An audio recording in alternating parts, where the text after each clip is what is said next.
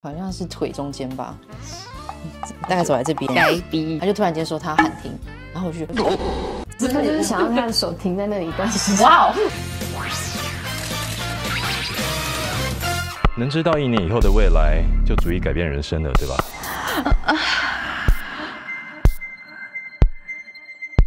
你想要改变命运，讲遐尔简单。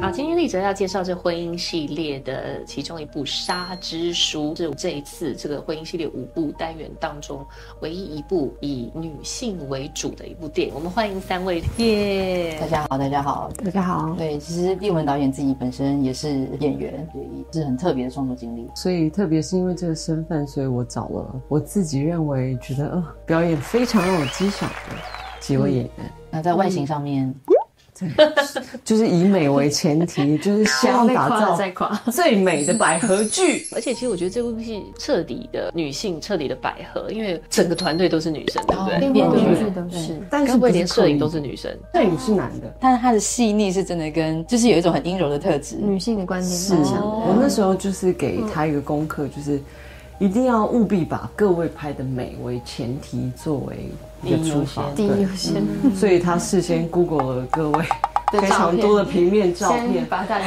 看左边美，右边美，正面美。我其实问过很多演这个 BL 剧的朋友，他就 BL 剧的演员，他们觉得跟同性演员比较自在。那我也很想知道，女生演百合剧的时候，你们觉得跟同性演比较自在，还是跟异性？嗯，我觉得我跟雨熙这次经验可能比较特别一点，是我们算是本身就熟悉跟认识彼此比较久。我们在拍摄的时候是很自在、很放松的，嗯，身体的碰触上好像是比较没有那么有界限的。哦，所以没关系，反而觉得来吧，我们本来就很熟这样。嗯，对啊也也是不需要搞顾忌嗯，导演有帮我们安排那个，就是算肢体熟悉彼此的课程。戏里面的人其实都有，先有肢体的一些习惯，然后才到实际的拍摄现场。哎，那这个肢体课程是怎么样的训练过程？这一次丽文找来的这个亲密指导是算他呃是舞蹈老师，嗯，是一个舞者，对，有。亲密指导这种职务，是是有有，我觉得是非常必要的，因为嗯，因为演员很需要达到导演的要求。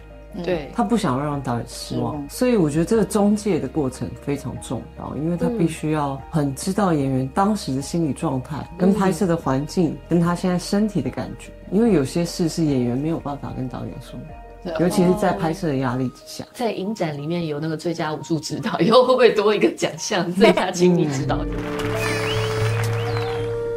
听下去。要问导演了，你觉得导亲密戏跟导这个呃动作戏哪一个比较难呢、啊？其实我还蛮刻意的，让他们两位在第一天拍摄的时候就进行亲密戏这个事。对，第一天第一场，我拿到班表之后超傻眼，像本来就要演对七七嘛，所以那些历程我觉得是必须要经历的，那些就是一个演员的身体记忆的累积。嗯，所以对。我就让他们第一天就发生这件事，就干脆第一天就来个最难的，后面都简单，那就很那要有一个身体跟情感的记忆，他们之后的冲突才会立体。那那刚刚其实雨熙有提到说，就是你觉得在这个亲密训练课程当中，让你印象深刻的，哦，有一个环节是老师请我们把对方的身体当做一张地图，这样，然后你的手在他身上 travel 这样子，然后走走走走走走走，然后到你是怎么反教授反应？希望我们可以彼此发现跟探索自己可能也不知道的一些界限。然后换我在跟 Rima 走的时候，他就突然间说他喊停，然后我就觉得这居然不行，这样就是跟我预想的不一样。然后我有一点觉得哦，喊停的那边是什么？好像是腿中间吧，大概走在这边，该逼一样改逼之类的，我也忘记 了呃，。那他有告诉你喊停的原因是什么？还是就是他就是想让他的手停在那里一段时间。哇哦，对，说不定是这样我哦。我是马上拿掉啦。珍妮也有什么体验吗？印象深刻？哎你要讲一个被也有这样走走快要被压扁了。我跟 Chris 就是饰演 Chris 的李智正，我们的那个课是呃要让对方的重量在你的身上来，就是可以接住或是承受对方所有的重量。那从我的脚底开始滚上来，差不多到我的屁股那附近的时候，我好像可以要窒息了。这个一百八十几公分的人，所以你这边还真的是拍动作片的训练，就对了。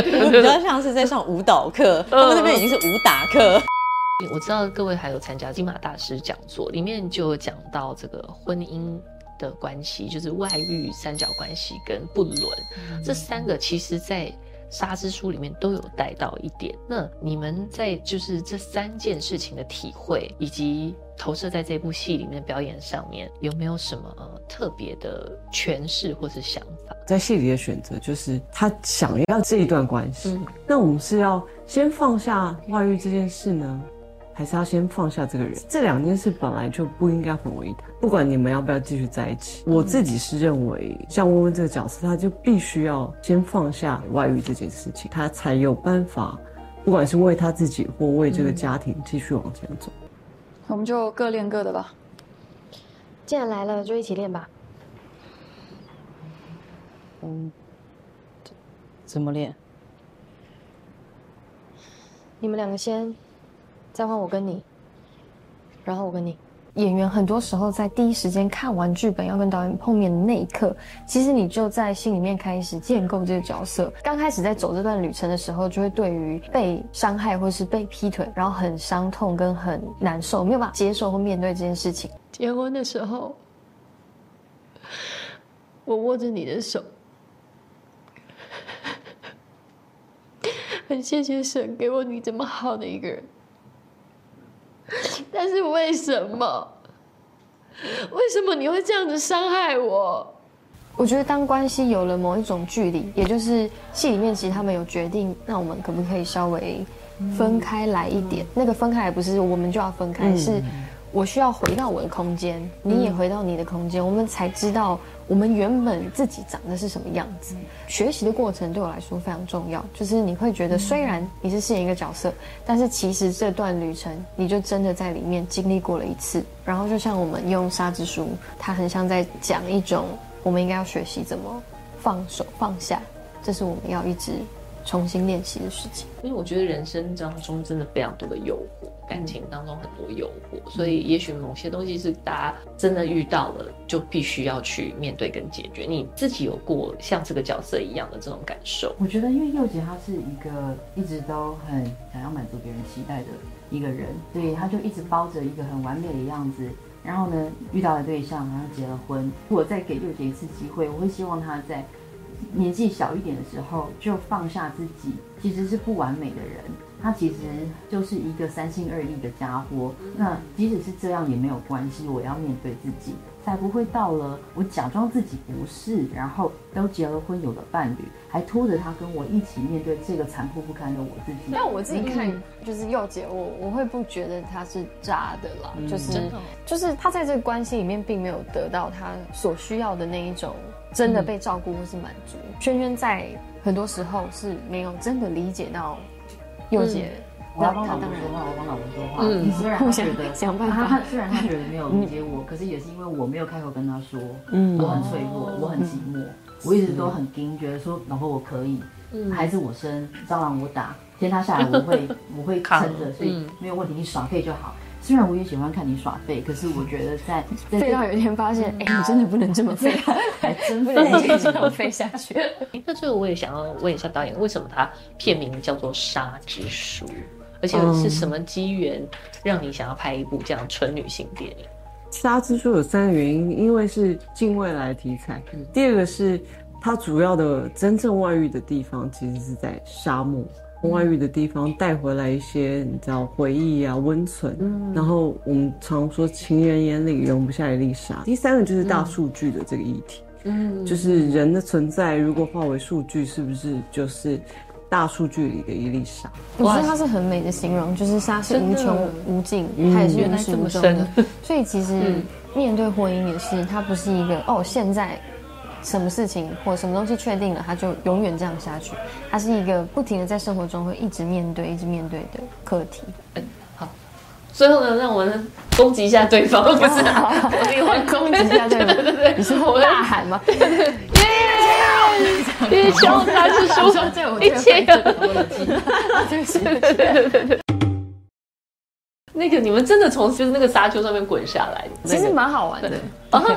可是你看起来滚得好凄惨，因为我们就是在找对演员最无伤的地方，因为伤是软。对，真的。可是可是真的看起来滚得很惨哎，我可能要先休息半年，十倍。又要暴食又要滚，要滚延迟到怎么？那我们那个也有技术上的辅助啦，就是那个镜头有稍微歪斜，其实有帮助我们，他没有那么斜了，然后没有真的那么夸张，很棒很棒，谢谢谢谢各位耶，谢谢。